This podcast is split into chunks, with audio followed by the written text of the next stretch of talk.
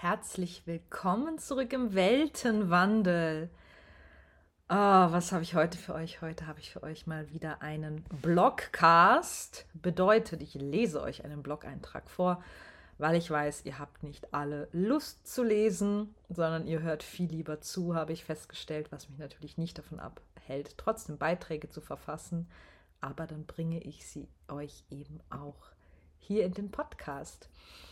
Heute geht es um die Trüffelfrequenz, die ich erfunden habe und in der ich mich gerade absolut befinde und suhle. Und was bitte meint sie damit?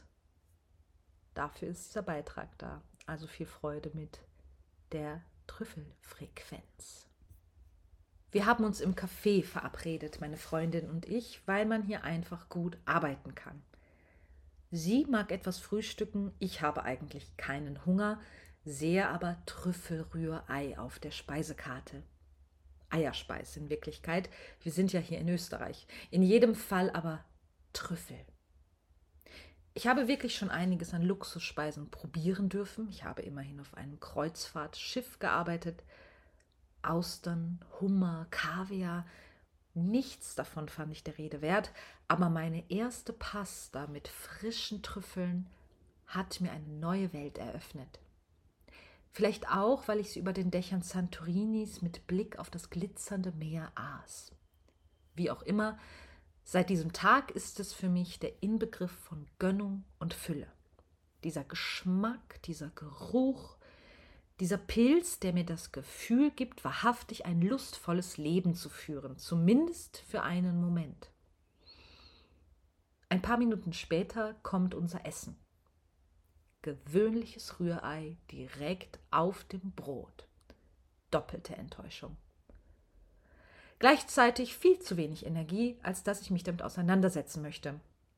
Hat eben nicht so sein sollen. Meine Freundin schaut mich an das wolltest du nicht. Macht nichts, höre ich mich sagen. Aber innen stampft ein kleines wütendes Kind. Menno, wieso kriege ich nie, was ich will? Und dann wird das Brot auch noch matschig. Bäh, alles doof.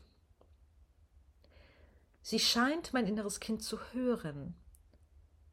Du darfst dir nehmen, was du willst. Du darfst einfordern. Genau an diesem Punkt hat sie hinter meiner höflichen, verständnisvollen Fassade geblickt. Ich liebe sie dafür, doch in dem Moment im Café ging sie mir damit mächtig auf den Keks. Ich wollte die Situation gerne einfach ignorieren.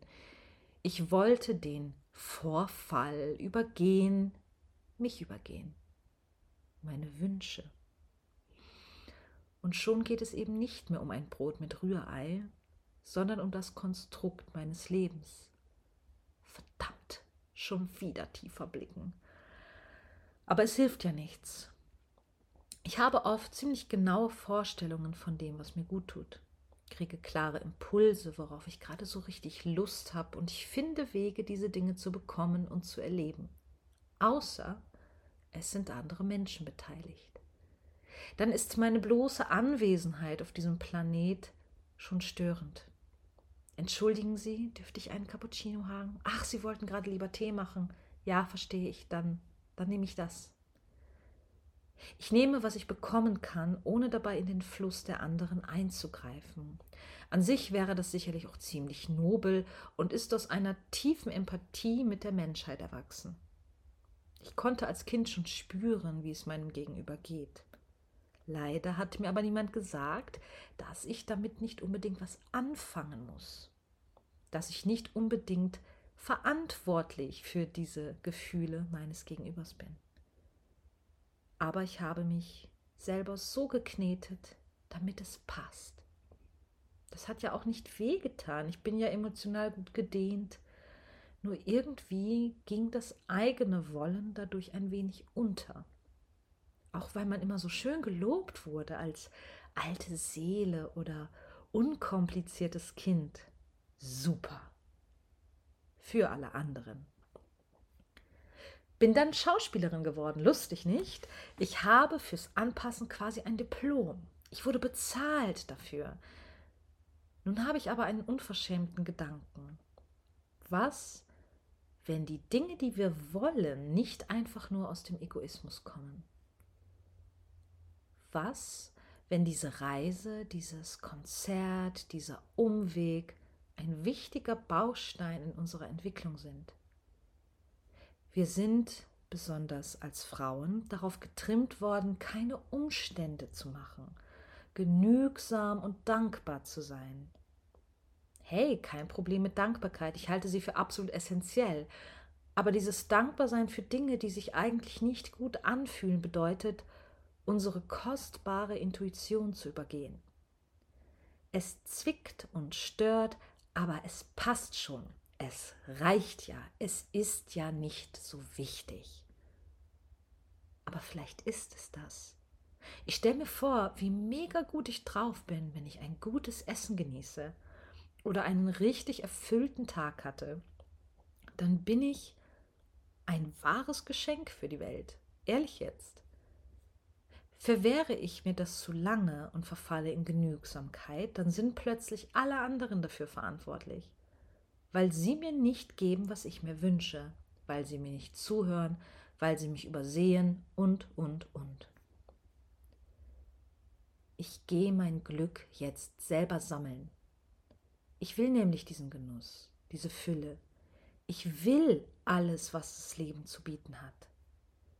Die Welt schmecken, spüren und erfahren. Wir bekommen, was wir nach draußen senden, von innen nach außen. Deswegen ziehen Sorgen noch mehr Kummer an. Sind wir eingetunt auf das Drama-Radio, werden uns lauter Situationen und Menschen begegnen, die uns das Leben schwerer machen. Ich schwinge ab jetzt auf Trüffelfrequenz. Mich umhüllt ein Feld von Freude, Lust und leichter Dekadenz. Nichts davon auf dem Rücken anderer, sondern zu meinem allerhöchsten Wohle. Ich gönne mir, ich fordere, ich frage, ich übernehme die volle Verantwortung in Sachen Lebendigkeit. Und jetzt kommt das Absurde. Mit dieser Entscheidung, die ich vor ein paar Wochen traf, öffnete ich gleichzeitig die Tür für wahre Magie. Nicht eine Person fragt, was denkst du dir eigentlich? Aber fast jeder fragt, wie machst du das? Wenn wir eine Energie erleben, die reinen Herzens ist, dann möchten wir sie behalten, vermehren, wachsen lassen. Es ist ein Versprechen an mich selbst, dass ich hören werde auf meine Wünsche, egal wie klein oder groß sie scheinen. Was ich an Lust und Leichtigkeit gewinne, das teile ich mit meinem Umfeld. Denn wahre Fülle versiegt nicht. Ich sehe noch das Gesicht meiner Freundin vor mir und da ist so unglaublich viel Dankbarkeit. Gleichzeitig ein kleines Schmunzeln in dem Wissen, wie viel Transformation eine Portion Rührei bewirken kann.